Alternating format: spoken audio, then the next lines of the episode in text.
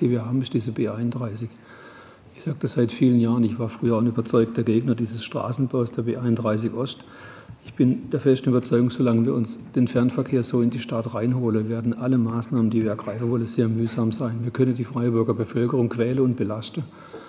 Äh, wir werden es wahrscheinlich trotzdem nicht schaffen. Wenn es uns endlich gelingt, zumindest diesen Tunnel hinzukriegen, glaube ich, dass wir dann recht schnell Möglichkeiten haben werden, und deshalb kann ich nur appellieren, dass man alles in Bewegung setzt, um die Sache zu beschleunigen. Im Moment scheint es mir, als ginge da recht